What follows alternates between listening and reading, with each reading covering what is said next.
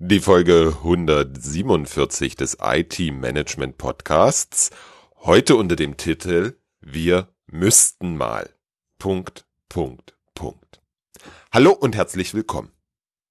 Du hast noch bis Ende nächster Woche, also den 25.10. Zeit, dich für das Service Notes Camp anzumelden.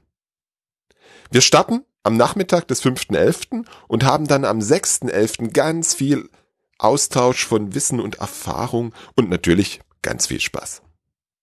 Der Spaß fängt schon am 5.11. zur Abendveranstaltung an. Was das sein wird, werde ich immer noch nicht verraten. Ich muss dieses Mal eine Deadline setzen, weil ich sonst nicht gewährleisten kann, dass du das gleiche Serviceerlebnis haben wirst, wenn du dich nach dem 25.10. anmeldest. Was das genau bedeutet, erfährst du in der Woche des Service Nerds Camp. Geh bitte auf www.servicenerds.camp. Dort kannst du dich auch für den Workshop Agiles Service Management anmelden. Der findet am 4.11. statt und dafür sind noch genau drei Plätze frei.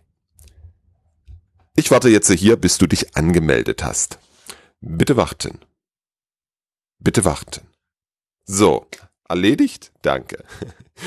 Ich möchte dir jetzt noch von meiner Woche erzählen. Hm, ich hatte diese Woche einen Workshop zum Thema Serviceorientierung beim Kunden. Der Workshop ist für mich eine wichtige Komponente, um den nachhaltigen Erfolg der Bemühungen rund um den Servicekatalog sicherzustellen. Damit möchte ich vermeiden, dass der Servicekatalog als klassisches Elfenbeinturmprojekt gesehen und durchgeführt wird. Es ist für mich sehr wichtig, dass wir möglichst die komplette IT-Abteilung in diesen Workshop einbeziehen. Das gelingt am besten, wenn wir die Menschen von Beginn an mit einbinden. Genau dazu dient der Workshop. Jeder Teilnehmer erfährt am eigenen Leib, was der Unterschied zwischen guten und schlechten Service ist. Wir beschäftigen uns strukturiert und fundiert mit dem, was dazu nötig ist, um echte Service und damit Kundenorientierung zu leben. Das sichert meinen Kunden die Unterstützung und aktive Mitarbeit eines Großteils der Mitarbeitenden. Alle Teilnehmenden haben danach die Klarheit, was auf sie zukommen wird und was sie persönlich für den Erfolg beitragen können. Ich erzähle dir das, weil ich diese Woche einen ganz bestimmten Satz mehrfach gehört habe. Ich bin nach dem Workshop in Gedanken andere Workshops durchgegangen und stellte fest, dass ich diesen Satz ganz häufig höre. Und der Satz lautet, das müssten wir wirklich mal machen.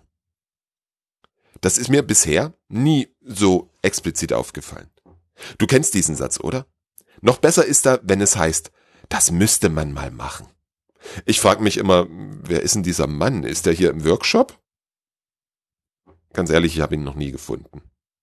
Was steckt dahinter? Hm, positiv formuliert, die Erkenntnis oder das Anerkennen, dass eine serviceorientierte Arbeitsweise sinnvoll ist. Eine ganze Reihe von Problemen beseitigt und damit die aktuelle Situation massiv verbessert. Negativ formuliert die Befürchtung, dass das am eigenen Unternehmen nichts wird. Vielleicht interpretiere ich da auch etwas rein. Was denkst du, was dahinter steckt? Ich bilde mir ein, in den letzten beiden Jahren immer wiederkehrende Muster in diesem Zusammenhang erlebt zu haben. Das erste Muster bezeichne ich mal als keine Vision, kein Ziel für die IT. Leider erlebe ich immer wieder CIOs oder IT-Leiter, die in dem, wie es heute ist und läuft, gefangen sind. Es fehlt mir dort an einer Vision, wie die IT im Unternehmen in ein, zwei, drei Jahren aussehen soll. Das merke ich recht zügig. Ich stelle in jedem Erstgespräch die Frage, was das Ziel des Vorhabens ist. Was soll mit dem Servicekatalog erreicht werden? Wenn als Antwort die üblichen Platzhalter kommen, dann wird es schwer für die nötige Zugkraft und das auf jeden Fall notwendige Durchhaltevermögen. Das zweite Muster bezeichne ich als mittleres Management als Lehmschicht. Alle sind begeistert, es gibt einen Plan und sogar das Ziel ist klar. Die Umsetzung startet und verreckt. Vielleicht nicht gleich, doch das mittlere Management taktiert und verzögert, bis sich die Prioritäten ändern. Wenn sich bis dahin nicht viel getan hat, schon gar nichts wirklich verändert wurde, muss auch der visionärste CIO einsehen, dass es schon gut ist, wie es läuft. Änderung braucht keiner. Ich erlebe es leider immer wieder, dass das mittlere Management sich im, Achtung, ermutigendem Widerstand befindet. Das Wort habe ich gerade erfunden. Trifft es aber, oder? Denn sie bestärken den CIO, dass es wirklich sinnvoll und wichtig ist, das mit den Services und der Transparenz endlich auf die Reihe zu bekommen. Sie ermutigen die Menschen, die mit der Umsetzung betraut sind. Mehr machen sie nicht. Vielleicht im Hinter- oder Untergrund das Ganze etwas sabotieren und verzögern. Mehr aber auf keinen Fall. Drittes Muster. Das machen wir nebenbei. Da ein Projekt, hier eine O365-Migration, natürlich der Betrieb und dann noch den Servicekatalog. Der Stapel der Arbeit wächst und wächst. Das kennst du gut, oder? Die Workshops zur Service-Definition werden dann noch schnell reingequetscht und das Ergebnis ist auch gut. Nur danach stirbt es ab, weil nun wieder andere Sachen wichtiger sind. Es wird nicht nebenbei. Der, in Anführungsstrichen, Trick bei der Sache ist, dass wir mit einer serviceorientierten IT die Art und Weise, wie wir arbeiten, verändern. Also dürfen wir die Art und Weise, wie wir arbeiten, verändern. Klingt komisch, ich weiß. Die erste wichtige Änderung ist, dass du das Ganze nicht als Projekt organisieren darfst. Der Servicekatalog ist kein Projekt. Er ist ein Artefakt des neuen Betriebssystems deiner IT. Du stellst den Kunden in den Mittelpunkt deines Handelns. Du richtest das Angebot entsprechend aus. Dafür brauchst du von Beginn an beispielsweise die Rolle des Service Portfolio Managers. Wenn du diesen hast, ihn mit dem entsprechenden Auftrag, Mandat und Unterstützung ausstattest, dann kann die Reise beginnen. Das nebenbei muss ein Ende haben. Das vierte und letzte Muster nenne ich Konzentration auf das falsche Ziel. Ich erlebe immer wieder Menschen, die denken, das Ziel ist der fertige Servicekatalog. Das ist es nicht. Wenn du einen Servicekatalog hast, der fertig ist, dann bist du gescheitert. Es ist immer Bewegung im Servicekatalog. Services verändern sich, neue kommen hinzu und andere werden stillgelegt. Den Servicekatalog wird nie fertig werden. Der Bedarf deiner Kunden verändert sich, also darfst du dein Angebot ebenso anpassen. Das möglicherweise richtige Ziel ist der Aufbau eines funktionierenden Service Portfolio Managements und einer wendigen Serviceorganisation. Oder einfach ausgedrückt, die beste IT, die sich dein Unternehmen vorstellen kann. Hinter dem Satz, das müssten wir wirklich machen, kann jeder der vier Punkte oder eine Kombination aus mehreren stehen. Ich denke, dass der dritte Punkt dieses, das machen wir jetzt mal schnell nebenbei, sehr häufig eine Rolle spielt. Was kannst du tun, damit das nicht passiert? Im ersten Schritt darfst du anerkennen, dass es immer zu viel Arbeit geben wird. Es gibt so viele Dinge, die du erledigen könntest. Du darfst dich entscheiden, was du erledigen möchtest. Das ist ganz klar eine Frage der Priorisierung der Aufgaben. Damit meine ich aller Aufgaben in der IT. Klar ist es schön, wenn jeder einzelne Mitarbeiter seine Aufgaben priorisiert. Das hilft aber nichts, wenn immer wieder neue Projekte, neue Services und was auch immer für Sonderaufgaben um die Ecke kommen. Da kann ein gutes Service Portfolio Management als Steuerungsinstanz wirklich gute Dienste leisten. Ziele und Vision des Unternehmens und deiner IT tragen dazu natürlich auch ihren Teil bei. Da das nicht der Punkt ist, auf den ich heute eingehen möchte, lasse ich das jetzt so unvollständig stehen. Wichtigster Punkt? Trenne wichtige und sinnvolle Aufgaben von denen, die dein Unternehmen nicht weiterbringen. Dann darfst du dir auch über das Parkinson'sche Gesetz bewusst sein. 1955 als Gesetzmäßigkeit zum Bürokratiewachstum veröffentlicht. Es lautet, Arbeit dehnt sich in genau dem Maß aus, wie Zeit für ihre Erledigung zur Verfügung steht. Das hast du sicher schon bei dir selbst beobachtet. Die Qualität des Arbeitsergebnisses leidet selten darunter, wenn es für die Erledigung eine beschränkte Zeit gibt. Nehmen wir diese Podcast-Folge. Das ist für mich ein ganz klassisches Beispiel. Ich habe mir Anfang der Woche gesagt, na ja, drei Tage Workshops und dann habe ich ja diese Woche ja noch Donnerstag und Freitag Zeit, die Podcast-Folge zu erstellen. Cool, brauche ich nicht hetzen. Und ich kann ja auch schon am Mittwoch anfangen, da beginnt der Workshop ja erst um 8.30 Uhr. Was ist passiert? Die Arbeit hat sich ausgedehnt. Ich habe mir am Mittwoch gerade mal so das Thema überlegt. Am Donnerstag habe ich angefangen, die Folge zu schreiben und immer wieder mich ablenken lassen, weil, oh, wenn ich es jetzt nicht schaffe, dann kann ich es ja am Freitag erledigen. So richtig kam ich auch nicht in den Schreibfluss. Nun ist es Freitag und es läuft bestens. Das Ding muss heute fertig werden, weil die zur Verfügung stehende Zeit so langsam abläuft. Bumm. Wieder Zeit verschwendest. Das heißt, ein realistisches Timeboxing von Aufgaben ist fürchterlich sinnvoll. Ich könnte jetzt aufhören. Das greift allerdings viel zu kurz. Allein die Erkenntnis hilft nicht, wenn es darum geht zu vermeiden, dass der Aufbau einer serviceorientierten IT nebenbei passiert. Um das zu vermeiden, darfst du dir klar werden, welche unterschiedlichen Arten von Arbeit es gibt. Wenn du das Buch The Phoenix Project von Gene Kim gelesen hast, kennst du den Begriff Arten der Arbeit wahrscheinlich noch. Der Protagonist Bill erkennt im Laufe der Geschichte vier Arten von Arbeit. Geschäftsprojekte, IT-Projekte, Änderungen und ungeplante Arbeiten. Alle diese Arbeiten müssen erledigt werden.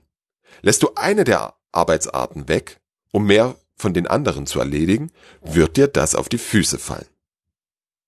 Im Buch Project to Product spricht McCurtzen von vier grundlegenden und alles umfassenden Flow-Items. Er kennt Features, Defects, Risks äh, und Depths. Also Erstellung von neuen Werten für das Business, Beseitigung von Fehlern, Risikominimierung und Beseitigung technischer Schuld. Da das Buch sich um Softwareentwicklung dreht, sind die vier Punkte für mich nachvollziehbar.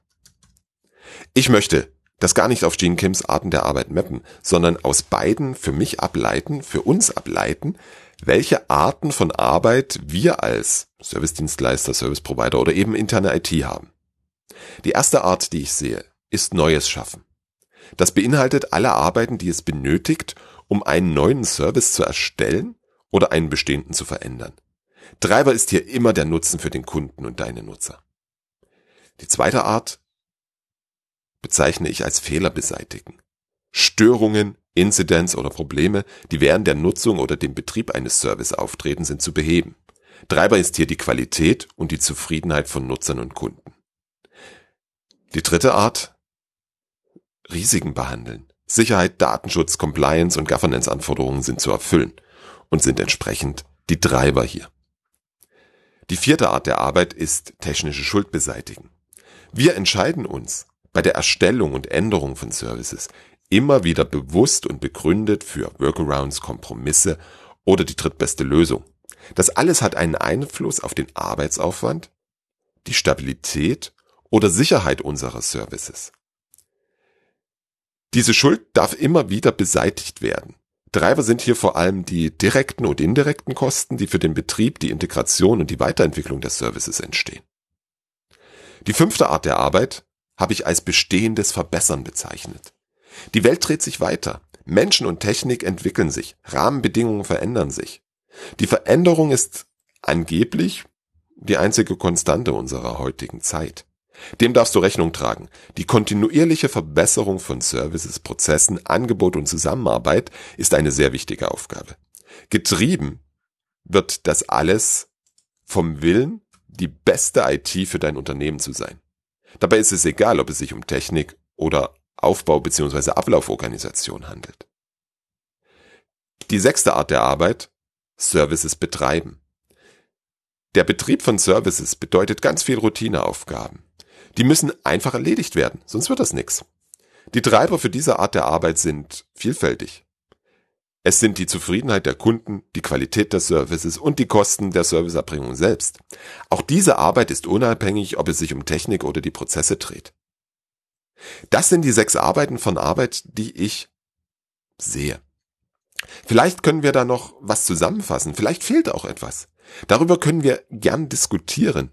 Da freue ich mich echt wahnsinnig drauf und das Service Nerds Camp wäre dafür eine fantastische Gelegenheit oder natürlich gern per E-Mail oder Kommentar hier unter diesem Beitrag.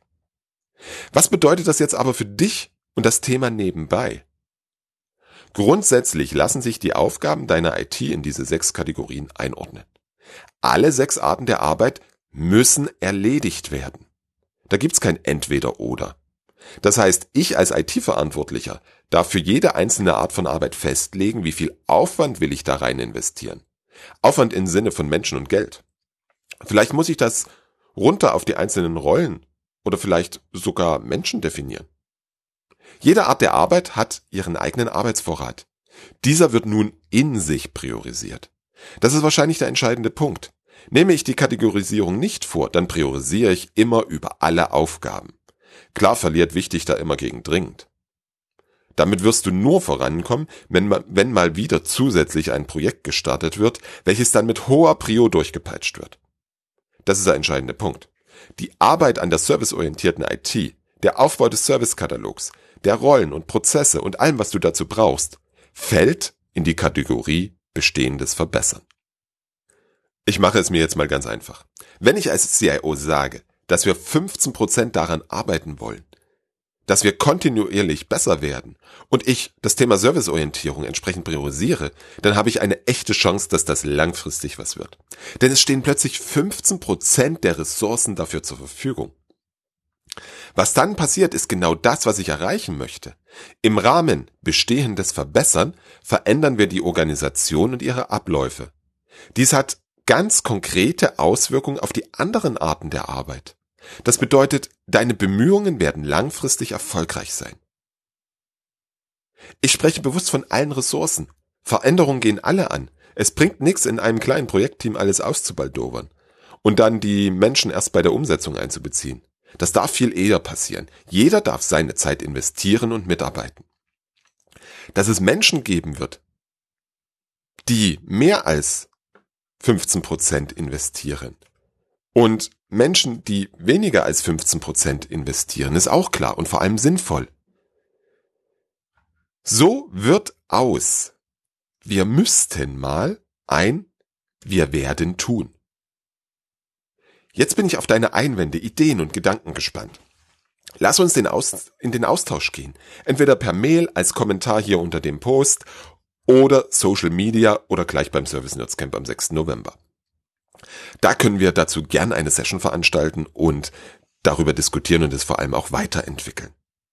Denk dran, du kannst dich noch bis zum 25.10. anmelden.